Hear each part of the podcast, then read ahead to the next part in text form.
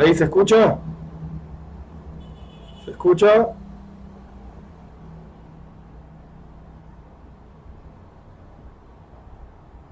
A ver, un segundito.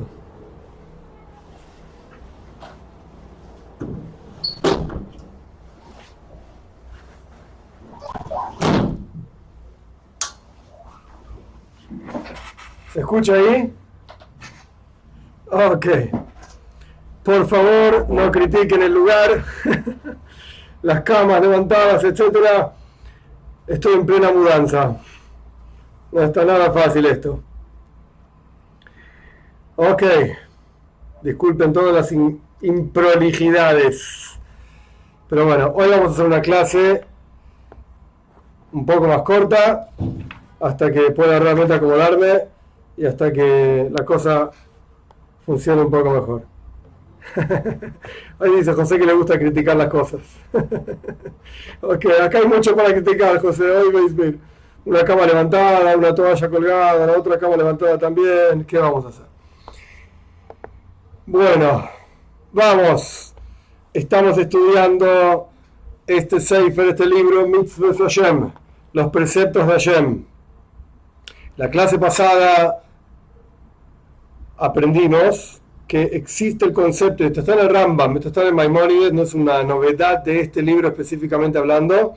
El Rambam menciona que si un Ben Noyach, Nabas Noyach, quiere cumplir uno de los preceptos de la Torah, que en realidad son para judíos, lo puede hacer, lo puede hacer. Y habíamos traído una prueba respecto de la mezuzá, del pergamino que se pone en la pared, etc. Ok, con esto terminamos básicamente la clase pasada. Hoy vamos a estudiar más detalles sobre esto y vamos a ver si podemos terminar esta parte de este libro que se llama Los Klalim, las reglas generales de las leyes de Bnei Noyach. Vamos para adelante. Encontramos además, estamos en lo que sería el párrafo 24, así están separados en este libro, encontramos además que Abraham vino, Abraham el patriarca del pueblo de Israel, cumplía toda la Torah antes de que sea entregada. Entonces aquí podemos discutir cuál era el estatus, digamos, el estado legal de Abraham. Si el estado era como un no judío, o como un judío, o como Ben o como... ¿Qué era Abraham vino? Que esto es una discusión larga, que no es el lugar aquí para todo el asunto de la discusión. Pero básicamente esto es lo que trae el libro, como encontramos en Breishis Rabba, en el Midrash Rabba, ahí está claro que Abraham, no siendo técnicamente hablando un judío, cumplía toda la Torah igual se ve, volviendo al texto, que un Ben puede cumplir los preceptos que le corresponden al pueblo de Israel. Nota, nota del propio libro. El libro mismo trae la nota. Él dice así, sobre Abraham Avinu, no es una prueba tan fuerte del hecho de que Abraham cumplía los preceptos, de que cualquier Ben Noyach, puede cumplir los preceptos. ¿Por qué no? Porque sobre Abraham Avinu podemos decir, como las opiniones que dicen que no era un Ben ya era judío. Por eso él cumplía todos los preceptos, porque tenía el estatus de judío. Pero de acuerdo a la opinión que dice que era un Ben y no era un judío, entonces ahí podemos ver si Abraham cumplía toda la Torah, incluso los preceptos rabínicos de nuestros sabios en el Talmud, de ahí aprendemos que un Ben Noyach, puede cumplir todos los preceptos. Sin embargo, y esto yo busqué la fuente que él cita acá y honestamente no la encontré, hay que seguir buscando. Sin embargo, es importante continuar analizando, porque el Midrash dice, acá dice dónde está, pero honestamente yo lo busqué donde él dice que está y no lo encontré. En Shmois Rabo, el párrafo, el capítulo 15, el párrafo 13, no está ahí. Lo pueden buscar si quieren, no hay ningún problema, pero no está ahí. Suena de ahí que Bnei Noyach no deben cumplir los preceptos del pueblo de Israel, porque los preceptos solamente fueron entregados para el pueblo de Israel. De vuelta, yo no encontré este lugar, lo busqué en el Midrash, no lo encontré ahí, es posible que haya un error en esta edición del libro, y en lugar de ser capítulo 13, sea 14, sea 3, hay que buscar, hay que revisar en diferentes lugares a ver dónde encontramos algo que realmente indique lo que está citando acá. Por cuanto no citó las palabras que dice el Midrash, es muy difícil encontrarlo. Muy difícil, porque puede haber un error en cualquier lado. En lugar de 13 puede ser 23, 33, 53, 43, 42, 12. Entonces ahí no terminamos nunca más, la búsqueda, por así decir. Pero sea como fuere, esto es lo que él cita acá. Es interesante tener en cuenta que yo ya lo expliqué esto. Acá preguntan si habrán cumplido el precepto de Tzitzis. La respuesta es sí. Le respondo ahora a pesar de que hacemos las preguntas al final, porque tiene mucho que ver con lo que estamos estudiando ahora. Al respecto del libro este, como está escrito, hay letras grandes, por así decir, y letras chicas. Está lo que se llama la parte interior del libro y lo que es la parte exterior del libro. Es decir, lo que es, lo que el rabino, autor, opina que esto es el mensaje, y detrás de esto hay notas. Y bueno, podemos ver así, podemos ver así, etc. Pero el mensaje que, él quiere dar es que no pueden cumplir los preceptos como Israel, como pueblo de Israel. Yo expliqué la clase pasada respecto del Rambam, del Ratvaz, recomiendo ver la clase pasada de vuelta, aquellos que tienen dudas, y no termina acá la cosa. Continuamos. fíjate en la opinión del comentario de Toys Voice en el Talmud Sanedrin 57b. Ahí ellos escriben, en tal lugar, no importa el detalle, que encontramos que la Toira misma relata mal, escuchen esto que viene ahora, son hidushim, son novedades muy interesantes. La Toira habla mal de quien hace una transgresión que en el futuro la Toira va a prohibir. Y un ejemplo. ¿Qué dice? ¿Cuál es el ejemplo?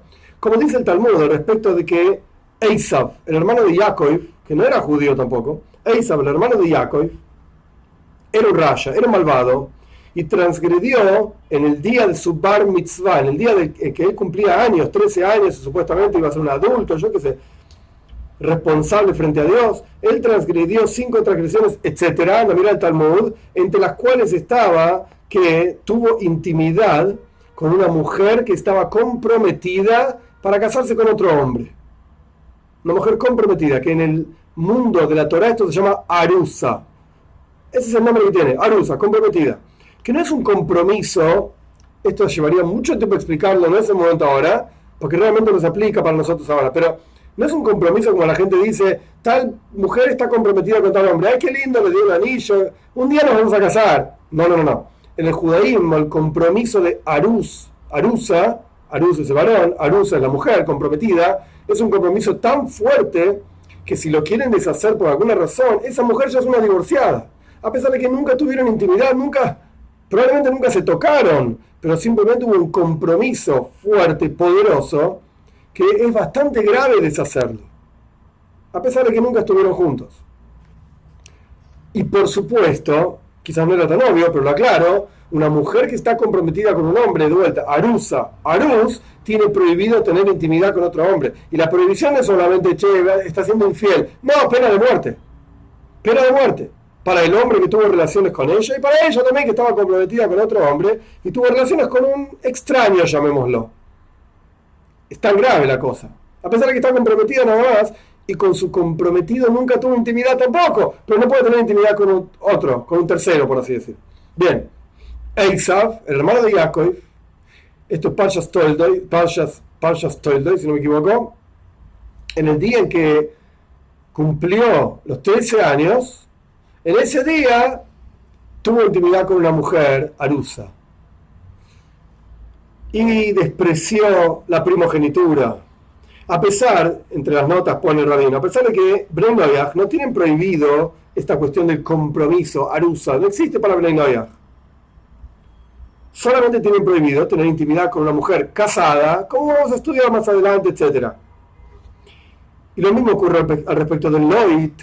Ah, Leit en Parshas Valleira tiene relaciones con, su propia, con sus propias hijas, con sus dos hijas. Y ellas quedan embarazadas, una historia larga que no importa ahora, antes de la destrucción, en la destrucción de Sodoma y Gomorra. Lo mismo ocurre con Lloyd, si tiene la intención de, tener, hacer una transgresión, tener intimidad con sus hijas, etc. A pesar que para Bnei Noyach no está, no está prohibido tener intimidad con su propia hija a pesar de que es algo totalmente desagradable. Esto es lo que dice Toysois. Esto es lo que dice el comentario de Toysois. Ahora viene el rabino, podemos aprender de aquí, rabino Steif, podemos aprender de aquí, que es adecuado que Bnei se cuiden de todos los preceptos prohibitivos a pesar de que para ellos no está prohibido. Pero está mal visto hacer algo que la toira prohíbe. Por cuanto existe el concepto de que la toira lo prohíbe, a pesar de que para esa persona no estaba prohibido. Es algo que la toira no lo considera bueno. Es algo que la toira no lo considera agradable. A pesar de que no fueron mandados sobre esto en forma clara. Y aquí él también dice, a mirar el Midrash Rabo, yo no lo encontré esto tampoco. En la Parsha 52, en el capítulo 43, no lo encontré esto. No lo encontré. Una búsqueda rápida, pero no lo encontré. Entonces, evidentemente aprendemos de acá dos cosas. Déjeme buscar un segundito. Un segundito. Hoy salió así la clase, pero bueno, de vuelta, estamos en plena mudanza, no está fácil esto.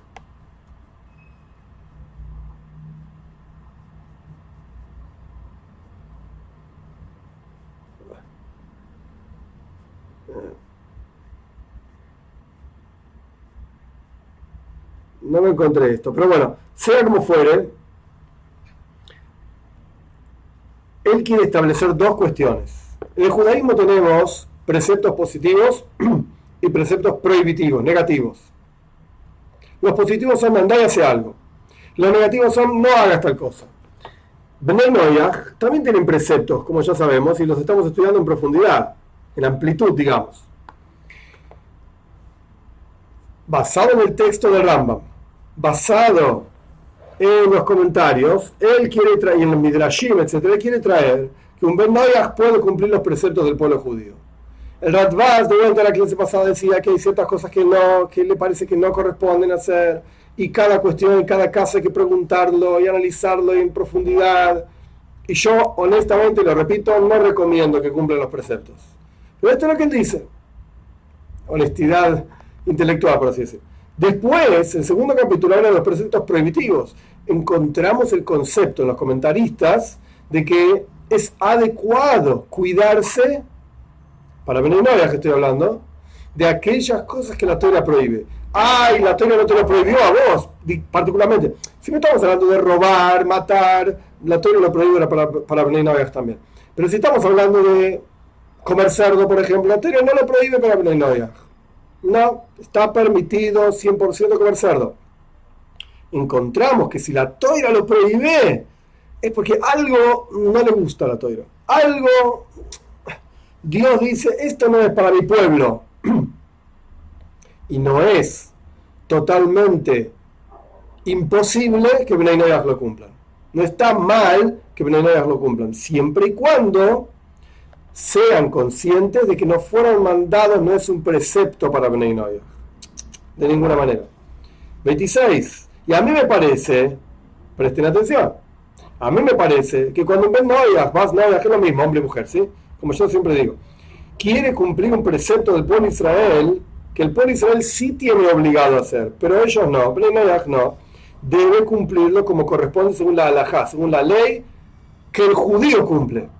O sea, cada precepto, cada precepto tiene una definición específica, una forma. ¿Por qué? Porque si esta es la voluntad de Dios, esto es lo que Dios quiere que hagamos, entonces de alguna manera debemos poder saber exactamente, pero digo con precisión absoluta, cuándo cumplimos la voluntad de Dios y cuándo no.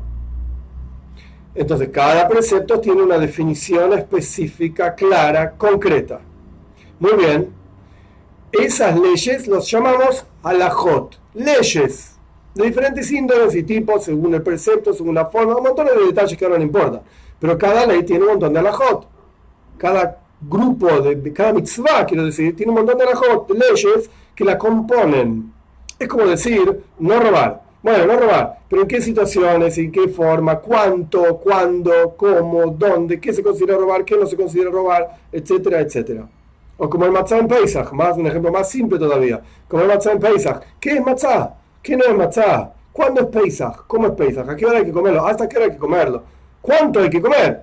Bueno, cada mitzvah tiene su definición concreta y específica. Ahora viene un vendedor que dice, yo no estoy obligado a comer matzah en Pesach, pero lo quiero hacer. ¿Cuándo debo comer? ¿Cuánto debo comer? Entonces, una opción sería decir, pero haz lo que quieras. Si vos no estás obligado a comer matzah en Pesach, a mí que me importa cuánta matzah comes, cuánta matzah no comes. ¿Querés comerte una caja? Comete una caja. ¿Querés comerte un pedacito así chiquitito de matzah? Comete un pedacito de matzah y sé feliz. Si vos no estás obligado. Trae la idea, ni de li, empieza así el párrafo. A mí me parece, dice el texto, a mí me parece que si, que, si un Ben Noyah, quiere cumplir uno de los preceptos del pueblo de Israel, que igual no fue mandado a hacer, lo debe hacer según todas las definiciones del precepto tal y cual son para el pueblo de Israel. Y si quiere comer matzah en, la noche de Pesach, tiene que comer un quesais, que son 28 gramos, o bueno, toda la definición de lo que es matzah, que no importa ahora. Y no decimos que por cuanto no fueron entregadas las medidas, es decir, las medidas específicas de un, un, 28 gramos o menos de 28, 28 gramos más, no importa no fueron entregadas las medidas para los Bnei entonces es suficiente con que coma un pedacito de matzah, chiquitito. No decimos esto. No, señor. Porque, de vuelta, por cuánto, por cuánto está cumpliendo un precepto del pueblo de Israel, entonces lo debe hacer tal y cual corresponde. Estoy salteando toda una nota, después volvemos a la nota. Y cuando la persona quiere cumplir el precepto del pueblo de Israel, tal y cual el pueblo de Israel fue mandado a hacer, lo debe cumplir según la ley, según el Salahot, tal y cual el judío lo cumple. Y esto también es, lo aprendemos del lenguaje del Rambam. O sea, primero empezó el párrafo diciendo, a mí me parece.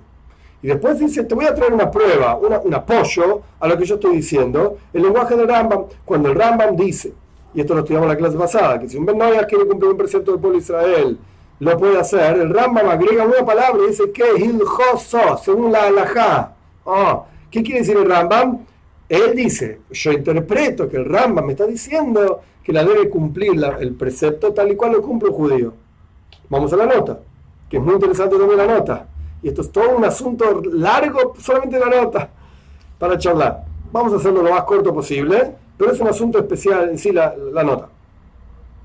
Te puedo traer una prueba, dice, de este concepto, perdón, de que Bnei cuando quieren cumplir los preceptos lo deben cumplir tal y cual fue entregado para el pueblo de Israel, te puedo traer una prueba del hecho de que el Hassan Soifer, un gran sabio, Moishe Soifer se llamaba, año 1850, vivía en lo que sería Bratislava, el Hassan Soifer escribió, esto está en sus responsas y heredea, en el, en el capítulo 317, que por cuanto ahí él escribe, el, el Hassan Seifer escribe, que cuando se vuelve un Ben Noyah adulto, para el pueblo de Israel son 13 años, un hombre, 13 años y un día, dice 13 años completos. Cuando se vuelve un Ben Noyah adulto, no es a los 13 años, como en el pueblo judío. Porque esto de los 13 años es parte de. hay un paréntesis, hay toda una cija toda una charla del Rebe en el, en el grupo de videos anterior, el grupo de curso de número 7, hay toda una del Rebe sobre este tema también. Pero bueno, cerramos paréntesis. Eh, digamos, ya lo estudiamos esto. Y el ahí también cita el Hassan Seifer. La cuestión es que para los Bnei no son 13 años y un día, 13 años completos, porque ese concepto de los 13 años es una medida que Dios dio al pueblo de Israel solamente. Es un número que la Toira elige. ¿Por qué? Porque Dios se le cantó, no importa. Entonces, si la Toira lo elige, lo dirigió para el pueblo de Israel, no para los Bnei Noyach. Entonces, ¿cuánto es un Ben Noyach más adulto? Todo depende de cuán plena es la persona en su capacidad intelectual. Es decir, ¿qué es la adultez para la Toira? ¿Sos capaz de asumir una responsabilidad específica frente a Dios y frente a tus prójimos? Por ejemplo, para ver un ejemplo muy básico, pero es para entender la idea. Un niño chiquitito ve un caramelo en la mesa y le gustan los caramelos y agarra el caramelo. No está en condiciones de contenerse a sí mismo, a veces sí, a veces no, pero digamos, no está en condiciones de contenerse a sí mismo para decir, eh, no es mío el caramelo. El caramelo, lo vi un pedazo de torta, y quería torta y comí. Eh, pero le pertenecía a tu hermano, a tu primo, a tu abuelo. ¿A qué? Es un niño cuando la persona ya es plena en su, intelecto, la persona sabe discernir y decir, bueno, esto es mío, esto no es mío, lo voy a hacer, no lo voy a hacer. Hace bien a la sociedad, no hace bien a lo que Dios quiere, no es lo que Dios quiere, etc. Entonces Hassan Seifer dice claramente que para Bnei Noyah la edad de adultez no son los 13 años que son para el pueblo de Israel. Es cuando la persona es plena en su capacidad intelectual. Sin embargo, ahí escribe que al respecto de otro grupo de preceptos, que no voy a explicar a propósito, se llama Arajin. Arajin es, cuando, es toda una parsha toira, parshas Behar, si no me equivoco, cuando una persona quiere hacer una donación al templo, es una donación muy especial. El templo, estamos hablando de Beis Hamikdash, el templo en Yerushalayim, es una donación muy específica de, del valor de una persona. ¿Cuánto es el valor de una persona? La Torah dice, si tenés tantos años, vale tanto, tantos años, vale tanto. No importa los detalles ahora, no voy a explicar más que esto, el que sabe bien, el que no sabe, no pasa nada. Pero ahí respecto de Arajin, que es una especie de promesa también, ahí escribe Hassan Seifer que al respecto de no judíos, es, la ley es igual que un judío. Y ahí, así como en el caso del judío, si el hombre judío tiene 12 años y ya es más completo en su capacidad intelectual y hace una de estas promesas para donar al templo el valor de una persona, el no judío también, a la misma edad, entra dentro de la misma categoría. Y a pesar de que las medidas no fueron, las medidas de cada precepto y cada mensaje no fueron dadas para Bnei En ese caso, sí se aplica esa medida. Entonces, vemos que existen los dos tipos de casos en los cuales hay un caso en el cual las medidas no fueron entregadas para Bnei pero hay casos en los cuales la ley se aplica igual para el judío que para Bnei Entonces, de acá él trae una prueba del concepto de que cuando Benayas quiere cumplir un precepto tal y cual lo cumple el pueblo lo tiene que cumplir como las leyes del pueblo judío lo indican. No hace cualquier cosa. Quiero hacer una ofrenda a Dios. Agarro un animalito, le pego un palazo en la cabeza, lo mata y se lo ofrende a Dios. Qué linda ofrenda a Dios. No. Ah, pero la Torah no dice cuáles son las leyes de ofrendas que un Benayas puede hacer a Dios. Entonces yo le pagué un palazo por la cabeza, se murió el animalito y se lo ofrendé a Dios. No. ¿Querés ofrendar un animal a Dios? Más allá de que no lo recomiendo. Pero lo que quieres hacer, hay una forma de degollar el animal, hay una forma de construir un altar, hay una forma de ofrendar un animal. No puedes hacer cualquier cosa. Pegarle palos en la cabeza y lo mataste y lo ofrendaste a Dios. Agarraste un cuchillo y le cortaste la cabeza y lo ofrendaste a Dios. No, no se hace así. Ahí cómo se hace, pues tenés que ir a preguntar a un rabino que sepa de lo que está hablando cada ley, cada caso, cómo se aplica la ley en ese caso, cómo se cumple este precepto, corresponde que lo cumpla, no corresponde que lo cumpla. Que, y esto yo lo dije en la clase pasada también, en la mayoría de los casos no corresponde que lo cumpla. Ay, pero el mismo libro que están leyendo dice que lo pueden hacer. Y el Rambam dice que lo pueden hacer. Ok, hay que ver cada caso. No hay una respuesta, digamos, para todo el mundo. ¡Eh! Ponemos en YouTube, el rabino todavía dijo, anda a hacer cualquier cosa. De ninguna manera. No. De ninguna manera. Cada caso tiene que ser analizado en profundidad. Y yo, ¿en qué me baso con esto? ¿En qué me baso para decir esto? No se me ocurrió a mí, porque no lo quiero, digamos, soltar, no lo quiero permitir. No, no, no, no. El lugar en donde aprendemos, esto, me estoy yendo del asunto, pero yo dije que esto es largo y es para estudiar pero me parece que vale la pena. El lugar donde aprendemos, esta, eh, donde yo aprendo, perdón, este asunto de investigar y que cada caso es diferente, es, el siguiente. El Hidó, Jaime Yosef David Azulay escribe en un libro que es una especie de diario de él, y esto yo lo mencioné en varios, varios videos, ya lo estoy repitiendo esto, pero quiero traer un punto muy específico al respecto de esto. Él menciona que se encontró en París, estamos hablando de años finales de los 1700, finales de, los años 1700. Se encontró en París con un no judío que él conocía y le preguntó a este no judío si él cree en el, Dios único. Y efectivamente este no judío dijo que sí. Y pero el Dios de Israel, o Yosh, que esto, lo otro, y el Jidó se aseguró, y lo escribe, se aseguró que este hombre creía realmente en el único Dios indivisible, no ni trino, ni, ni, cuatrino, ni quintino, ni como se dice, no me importa, es específicamente el Dios de Israel, único, indivisible, no tiene cuerpo, como toda la definición judaica, por así decirlo, de lo que es Dios. Una vez que el Jidó se aseguró de esto, le dijo, vos tendrías que decir el Shema Israel, de día y de noche. Esto es lo que escribe el Jidó. Y el hombre estaba contento y dijo el Shema Israel, lo que sea, y lo decía, lo cumplía, no sé. esa parte ya no, no lo escribe el Jidó. Pero sea como fuere, primero investigó el Jidó. Este hombre, ¿dónde está parado? ¿En qué cree este tipo? Porque si yo le permito cumplir un precepto, mientras el tipo este cree en Yoshke, en lugar de cumplir un precepto estás haciendo algo asqueroso. Es horrible. Entonces, ¿sabes qué? El Hidá se aseguró, y él lo escribe así, no lo inventé yo. El Hidá se aseguró que este hombre estaba, por decirlo, entre comillas digo, de alguna manera, en el nivel de que el Hidá le dijo, vos tenés que decir el Shema. A nadie decía el Shema.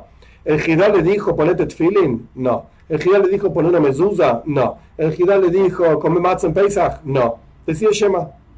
Decía Shema. Esto es lo que él registró y esto es lo que tenemos nosotros, que somos menos que hormigas frente a estos gigantes como el Hidá, como estos personajes que dicen, anda hace esto. Ok, yo puedo decir lo que dice el Hidá. Eso es todo lo que puedo hacer.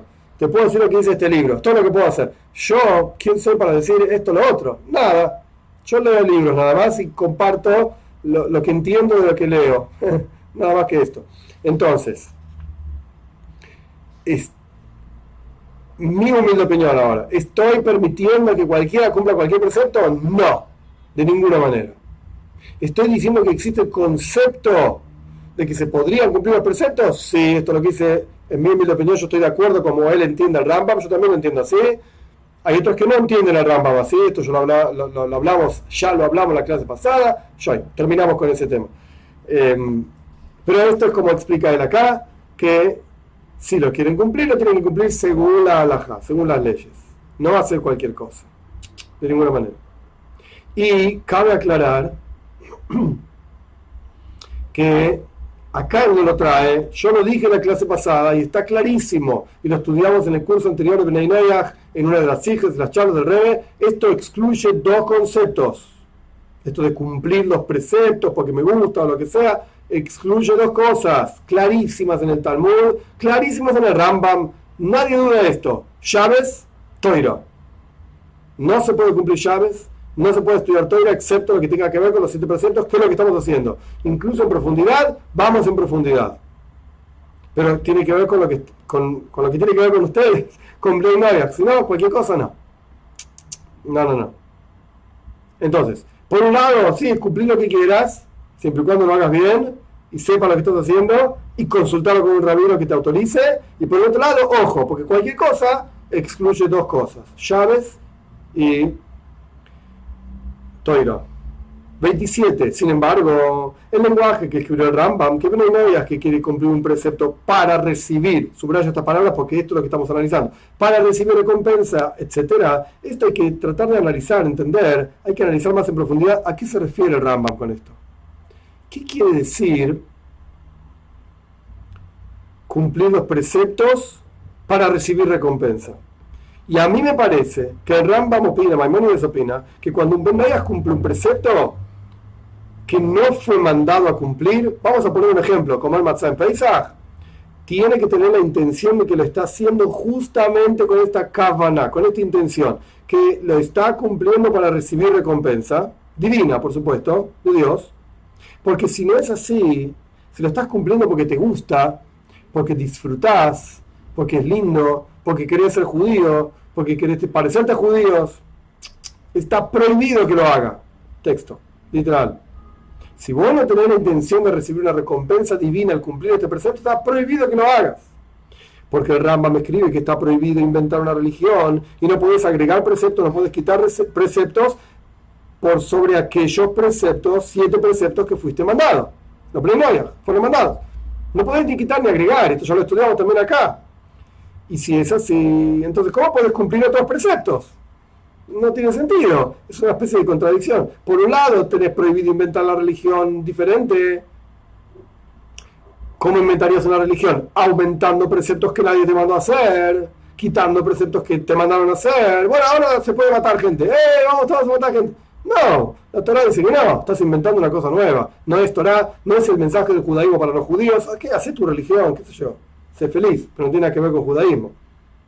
Por eso el Rambam escribe, Maimónides escribe, que hay que tener una intención concreta, específica, de recibir una recompensa. Que el Ben Noyach, Noyach, quiere cumplir este precepto para recibir una recompensa. ¿Cuál es la recompensa? Es la recompensa de alguien que fue mandado a cumplir un precepto, perdón, de alguien que no fue mandado a cumplir un precepto y lo cumple.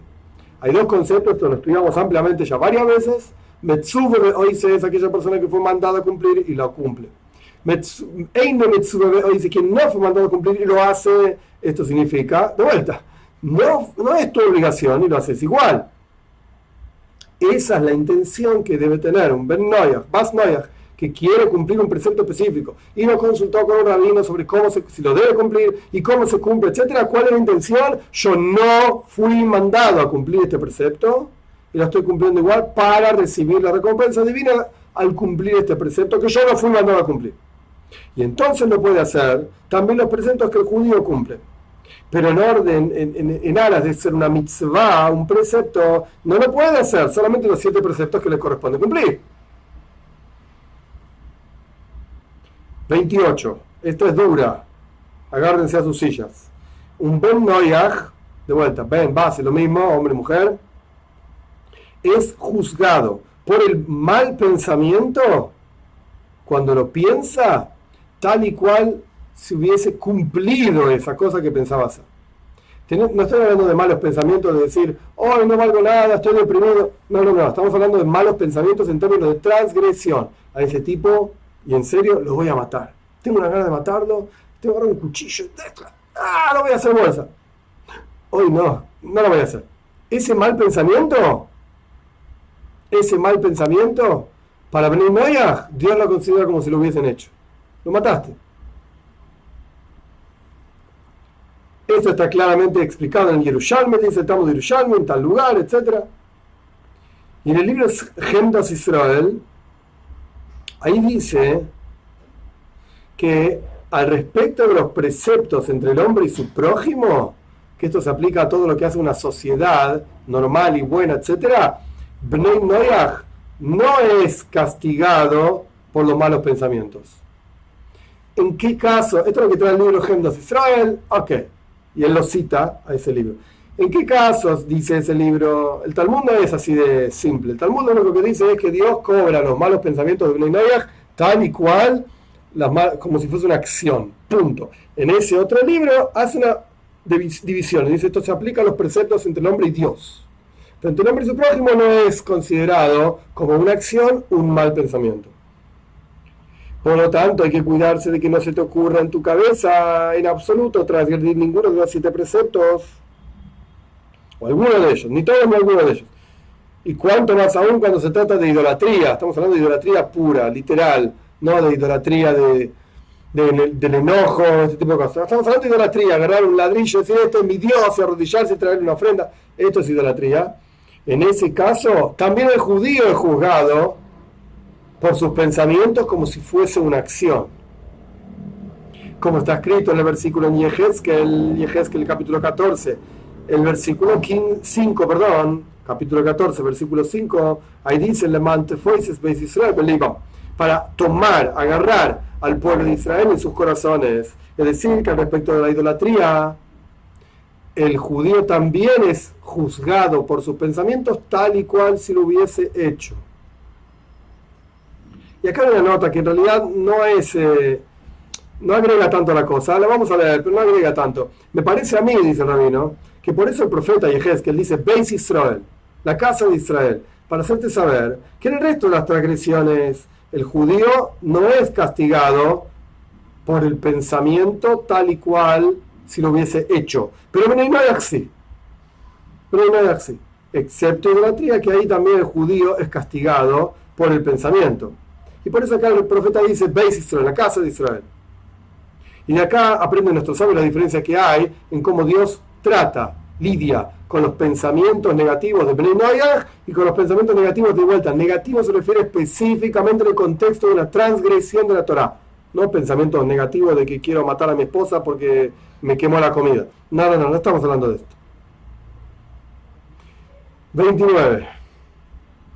Ben que se convierte hizo una, obviamente si es varón, hizo una circuncisión y fue al baño ritual, a la mikve, y a través de esto se transforma en un judío 100%. Si es una mujer, por supuesto, sin circuncisión, va a la mikve, al baño ritual, y ya se transforma en una judía.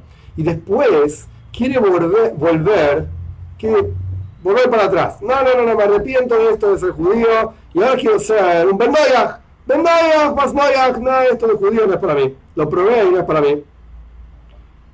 Tal y cual era antes, no lo escuchamos, sino que es un judío total.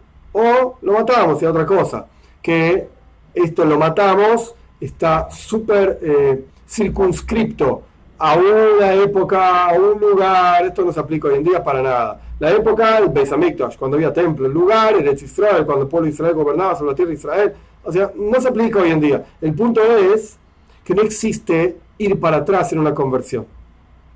Y si era un niño, o una niña, obviamente, si era un niño cuando lo llevaron a la mikve, al baño ritual, puede quejarse de esto en el momento que la persona crezca y ser un buen bendeja y ya está. No quiero ser judío, me forzaron a ser judío, ser un niño, un bebé.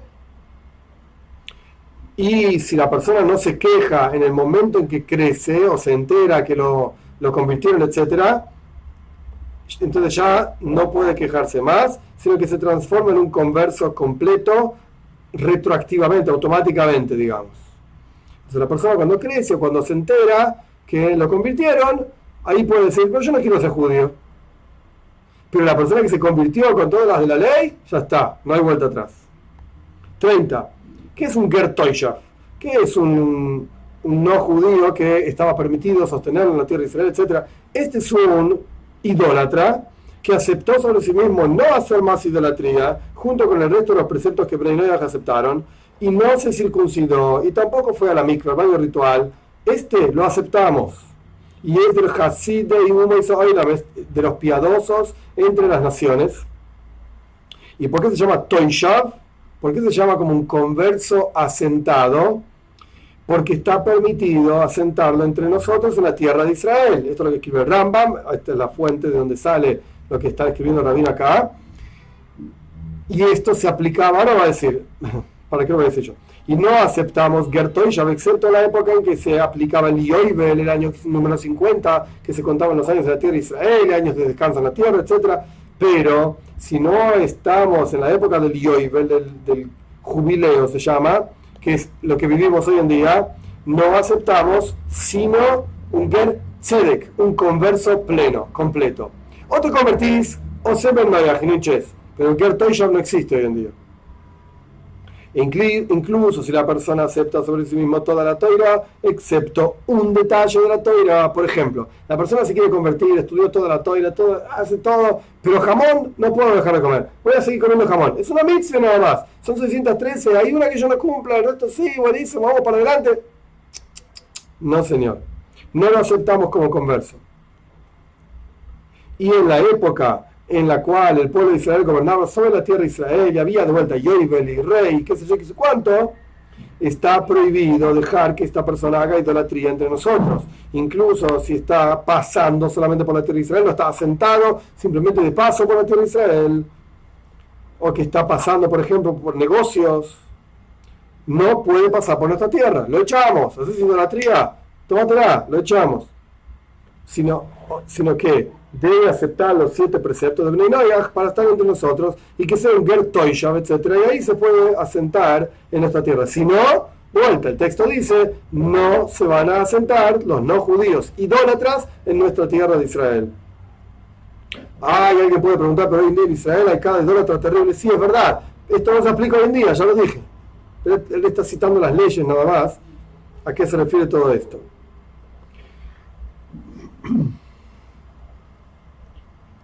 Una nota interesante. Esto es una discusión entre Rambam y Raibat. El Raibat, que yo ya conté en varios otros casos quién era, etc. El Raibat dice que esta advertencia de que no se pueden asentar los idólatras en nuestra tierra solamente se aplicaba a los siete pueblos de la tierra de Canaán, que ya no existen más.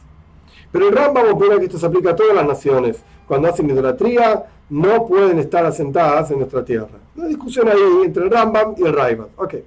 31. Rabbi Meir solía decir, un no judío que estudia Toira, obviamente la Toira que le corresponde, es como un Kohen God, como un sumo sacerdote, como está escrito en Vaikra, en el tercer libro de la Toira, en el capítulo 18, que la persona, la persona cumple los preceptos y vive con los preceptos. ¿Qué significa esto?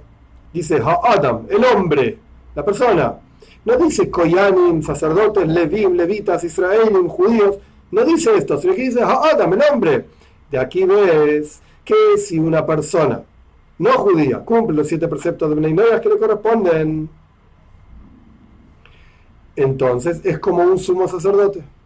Ahora bien, ¿por qué? ¿Qué tiene que ver sumo sacerdote? Porque toda esa parsha, todo ese lugar en Parsha Sahara y Mois, en el libro de Baikra, está hablando del trabajo del sumo sacerdote en Yom Kippur, en el día del perdón, en el templo, etcétera, etcétera. Pero el resto de los preceptos, el Rambam dice claramente, y lo saca del Talmud, que un no judío que estudia Toira recibe pena de muerte. Acá no sé por qué cita solamente Toira, pero se refiere a llaves también. Y eso está en el Talmud, en el mismo lugar uno atrás del otro, en el Rambam uno atrás del otro, etc. 32. Toda persona, está citando al Rambam esto también, toda persona de los seres humanos, todos los seres humanos, que tiene un espíritu dadivoso y entiende y quiere separarse del resto de las naciones, digamos, para servir a Dios, para pararse frente a Dios, para servirlo y trabajar para Él, para conocer a Dios y anda recto, tal y cual Dios hizo al ser humano, y se quita de sí mismo el yugo de los cálculos, muchos cálculos que las personas buscan y tonterías que las personas hacen. Esta persona que dice yo quiero servir a Dios, aunque es un no judío, yo quiero servir a Dios, esto es Niskadesh Kodesh Kodoshim, dice Ram. Se santifica con el santo santuario, lo más santo que hay. Ay, es un no judío. Kodesh Kodoshim, dice Rambam. Es el texto de Rambam. Y Dios es su porción y su herencia por siempre, por toda la eternidad. Y va a tener una porción en este mundo lo que necesite, como Dios le da a los sacerdotes y a los levitas. Y esto es lo que dice doblemente el rey David. Dios es mi porción y mi suerte, mi destino. Esto es lo que describe el Rambam y lo está citando el Rambam. Ahora bien, el Kesef Mishnah, que es el comentario, uno de los comentarios clásicos al Rambam, que lo escribió Rev Yosef Caro, no trae cuál es la fuente del Rambam. ¿De dónde sacó el Rambam esto? Que cualquier no judío, cualquier persona del mundo, porque el Rambam no dice todo judío que hace esto, cualquier ser humano que quiere servir a Dios es Nitzkadesh se santifica con el Santo Sanctorum. Interesante. El Rambam no tiene una fuente. Eh, perdón, que ese Mishnah no dice la fuente del Rambam. Y a mí me parece que la fuente del Rambam es lo que dice el Tana de Rabbi Meir justamente. Por eso lo dijimos antes que esto. Rabbi Meir dice claramente que la persona que cumple los preceptos que le corresponden es como un Kohen God, como un sumo sacerdote. De ahí sacó el Rambam esta idea de que toda persona que quiere servir a Dios se santifica en Kodesh Kodoshim, Santo Santorum. 33, último parrafito de esta parte del libro. Mediante la clase que viene empezamos una nueva sección que habla de idolatría, específicamente en profundidad de idolatría. Fuimos mandados los judíos a darle vida, o sea, sostén y sustento a un Gertoisha. Gertoisha ya expliqué que era una persona no judía que aceptaba los siete preceptos frente a tres rabinos, esto lo estudiamos en otras clases también, y vivía en la tierra de Israel, etc. Tenemos una obligación de sostenerlo, mantenerlo, ayudarlo. Como está escrito, que le vas a dar de comer a aquel que esté en tu, aquel extraño, no judío que esté en tus portales, para que coma. Y nos comportamos con el Kertoishav, Beterech Eretz, con moralidad y con ética y haciendo buenas acciones para, para ellos como si fuese un judío. E incluso nuestros sabios mandaron a, visitar los enfermos de los no judíos idólatras. Incluso esto, cuando están visitando a un enfermo, si el rabino va a visitar a un enfermo y va al hospital, a un enfermo judío, etcétera, le, da bendiciones, dice que Dios te cure te saque del hospital, al no judío que está al lado, tienes que darte vuelta y también darle una braja también dando una bendición. Y no, usted es un judío, yo no vine a visitarlo a usted, yo vine a visitar a mi hermano judío. No, señor, visitamos a los enfermos no judíos, también aunque sea un idólatra, no importa. Y enterramos a sus muertos también. El texto interesante del Rambam, el Talmud, es junto con los muertos del pueblo de Israel, pero no se refiere a que enterramos a un no judío en el mismo cementerio que un judío. No, señor, esto no se hace, pero quiere decir que nos ocupamos de que sean enterrados también y sustentamos a sus pobres, junto con los pobres del pueblo de Israel. ¿Por qué? Porque buscamos paz. La Torah fue dada para hacer paz. Y está escrito que Dios es bueno y su misericordia está sobre todas sus acciones. Y está escrito que los caminos de la Torah son caminos deleitosos y son senderos pacíficos. ¿Sí? Trae el Rambam, esto es lo que él cita. Y con esto termina esta sección de asuntos generales sobre Bnei A partir de la clase que viene, vamos a empezar a estudiar en profundidad Avodah idolatría. Hay muchos conceptos que vamos a ver que en realidad ya los vimos. Pero bueno, está, me parece interesante poder verlo desde el texto mismo, como él lo ordenó, como él lo puso. Esto, de mediante, a partir de la clase que viene. Vamos a ver las preguntas, un segundito. Disculpen, disculpen la, la desprolijidad de la conexión y del lugar. Dios, mediante esta semana voy a trabajar en tener un lugar. Todavía ni siquiera eso tengo. Cogoto77, espero que no sea tu nombre ese. Escribe, pregunta, perdón, si hablando de Torah oral y otra escrita, sí señor. Nuestros sabios dicen que sí. Gabriel Plagman, por primera vez te encuentro en vivo, no sabía que había este curso para nuevas, te pregunto, ¿me puedes decir dónde puedo ver las clases anteriores? En la app, en la aplicación Bnei Noyach, así se llama, están todas las clases anteriores, ordenadas, detalladas, en una sección que se llama estudios, si no, me recuerdo mal, ahí están todos los cursos. Ah, no le responde, buenísimo. otro 77. ¿Por qué debemos, debemos de, cumplir los preceptos negativos? ¿Por qué no podemos cumplir los preceptos positivos como feeling? Que esto lo explicamos en la clase pasada. Te recomiendo ver la clase pasada. Alba, respecto a los preceptos, si de un converso judío su padre es Goy y le pide auxilio para ir a un estudio médico cardíaco, pero es en Chávez, la prueba. ¿Qué debe hacer el converso? Interesante. Eh, la alhaja es perdón, la ley es al respecto de la conversión que un paciencia, ¿sí? vamos paso a paso. La alhaja es que un converso no le debe respeto a su padre no judío. Pero nuestros sabios dicen, rabínicamente hablando, sí le debe respeto. Efectivamente lo tiene que respetar.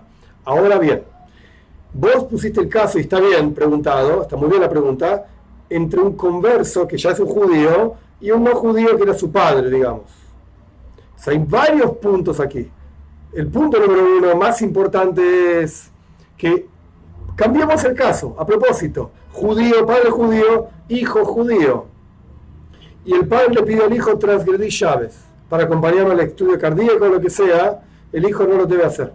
Porque tanto el hijo como el padre le deben respeto a Dios, que es el padre de todos, por así decirlo. Entonces, en el caso que vos traes, con seguridad el hijo no debe transgredir llaves, el hijo judío no debe transgredir llaves para llevar a su padre no judío al estudio cardíaco. Pero lo que sí puede hacer es contratar a un no judío que se ocupe de llevar a su padre donde corresponde llevarlo, en llaves. Esto sí lo puede hacer. Es interesante la pregunta. Jorge Guzmán, ¿se puede prender las velas de Shabbat una hora más tarde que los judíos? No. La respuesta es no. Jorge, yo no hablo de guardar Shabbat, solamente prender las velas. No, no. Está bien la pregunta, Jorge, pero la respuesta es no. Carlos Hernández, una pregunta, ¿en dónde o quién dijo que un que no debe un debe de ser, okay, que no debe un cumplir Shabbat y Torah, para que quede más claro, por favor, Rab. Esto está escrito en el Talmud en Sanedrin, 56b creo que es, o 57, no me acuerdo. Eh, y el Rambam lo trae clarito en las leyes de Reyes, capítulo 10.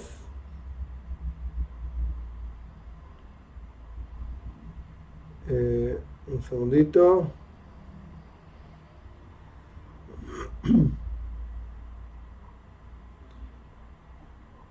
Esteban Deli Flores pregunta, si un judío se convierte al cristianismo y islam y se arrepiente, ¿puede retornar a cumplir los preceptos que le corresponden a cada uno?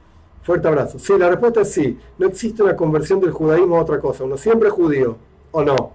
Lo que sí existe es un no judío que se hizo islámico y ahora quiere ser Ben Noyag, lo puede hacer sin ningún problema. Shalom Cruz. En Israel hay muchas tiendas que venden bastantes imágenes, iglesias con bastantes. Sí, claro que sí. Es lamentable, pero la realidad Por eso yo aclaré varias veces que esa ley se refiere solamente al caso en el cual hay un rey del pueblo de Israel, un Beis Hamikdash, un templo, y el pueblo de Israel gobierna sobre la tierra de Israel según las leyes religiosas, etc. Luis Sasso, una pregunta. Cuando esté el tercer templo, ¿volverán los sacrificios de animales? La respuesta es sí. Acá dice cuando hay versículos que dicen que el Creador lo quiere, lo que quiere es el arrepentimiento chuba. No. Esos versículos están diciendo, hablando de una época en la cual el pueblo judío traía las ofrendas, pero transgredía. Entonces Dios dice, yo no quiero tus ofrendas, me dan asco tus ofrendas. Pero eso no está diciendo que Dios va a cambiar la toira. Toira, Zul, Rama lo escribe claramente, Ley, Esta toira no va a ser cambiada, de ninguna manera. Y de hecho, todo lo contrario. Ahí, en el momento que venga el tercer templo, vamos a cumplir los preceptos tal y cual realmente fueron planeados idealmente por Dios. No, no, no, no. Va a haber, va a haber ofrendas, sin ninguna duda.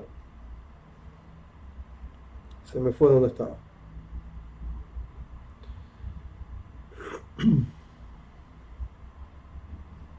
Un segundito.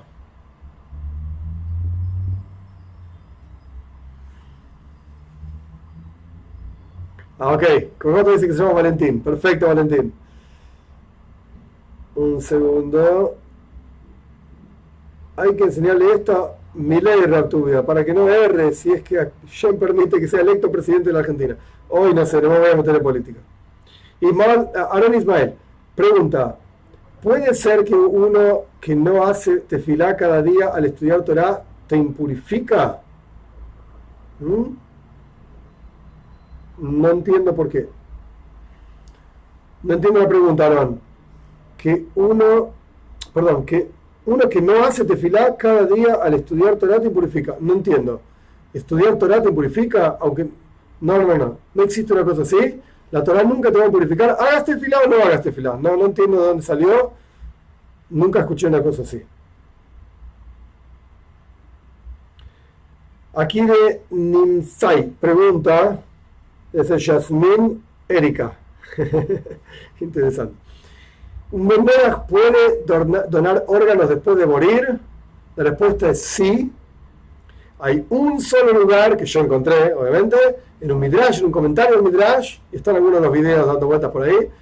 Eh, creo que es el video sobre el duelo. Que ahí dice que Breinoyas también tiene resurrección de los muertos, en cuyo caso no deberían donar órganos y deberían enterrarse y no cremarse. Pero es eh, un solo lugar donde aparece una cosa así. La respuesta es sí pueden donar órganos.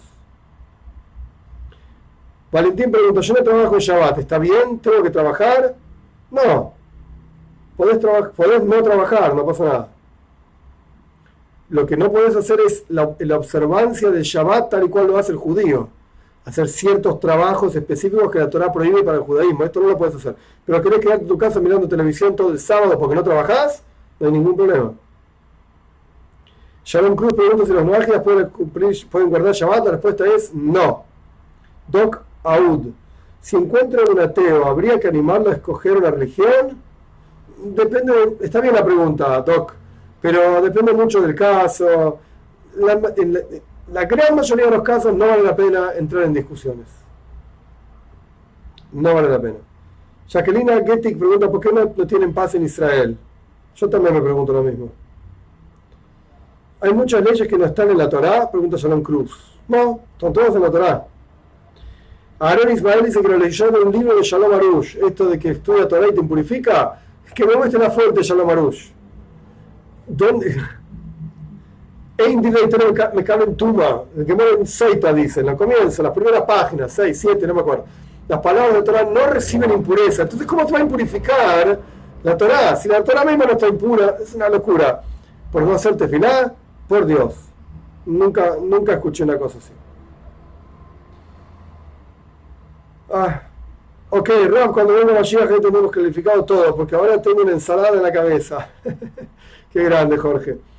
Qué grande. Muy bien, gente. Dios mediante, espero que para, para el sábado que viene estemos más ordenados. Estemos con un mejor espacio, un mejor lugar. Dios mediante. Muy bien, gente, Shabu Tov, buena semana para todos. Y nos estamos viendo, por supuesto, que muchísimas gracias para todos los que aportan. es realmente importante, es realmente útil y realmente apreciado para Elisa, para Lorena, para Selva, para Oscar. Muchísimas gracias, que tengan braja, beatzlaja, bendición y éxito en todo lo que necesitan. Nos vemos gente, buenas noches.